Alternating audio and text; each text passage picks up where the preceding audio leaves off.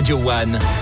Info. L'essentiel de l'info ce matin à 7 des Montpellier. C'est avec Antoine Évation. Bonjour Antoine. Bonjour Eric, bonjour à tous. Du travail pour les jeunes de Frontignan pendant les vacances scolaires. La ville propose aux 14-25 ans de postuler pour des petits boulots proposés par la ville durant les vacances. Quatre chantiers au programme avec des travaux autour de la peinture de cages d'escalier ou hall d'immeubles, des broussaillements, d'espaces verts, nettoyage des plages, organisation d'événements.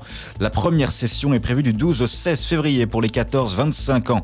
Plus que quelques places pour le concert du trompettiste Ibrahim Malouf le 11 juillet prochain au théâtre de la Mer à 7.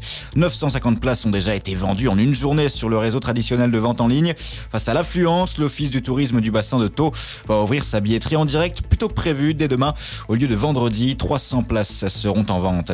Déverrouiller, désmicardisé, mais aussi réaffirmer l'autorité du pays, les ambitions affichées hier par Gabriel Attal lors de son discours de politique générale. Le Premier ministre a pris la parole pendant près d'une heure et demie pour dévoiler les grands axes de son mandat.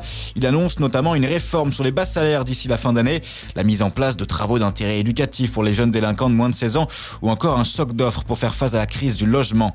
Gabriel Attal qui promet également une exception agricole française. De nouvelles mesures ont été annoncées pour tenter de répondre à la crise que traversent en ce moment les exploitants agricoles. Les aides de la PAC seront versées avant le 15 mars et un fonds d'urgence va être mis en place pour les viticulteurs, insuffisant pour les agriculteurs qui refusent de lever leurs barrages. De nombreuses autoroutes restent paralysées, notamment autour de Paris, mais aussi plus au sud du côté de l'A7 en Auvergne Auvergne-Rhône-Alpes ou encore de la Neuf dans le Gard.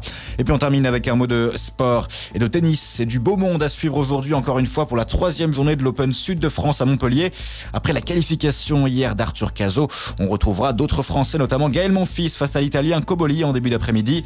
Un duel de tricolore en début de soirée avec Maillot face à Benoît Père. Et puis la tête de série numéro 2, Public face au Canadien Chapovalov dans la soirée en prime time. Bonne journée sur Radio One. Merci beaucoup Antoine. Je sais pas pourquoi, euh, Benoît Père, je le sens bien faire un truc moi.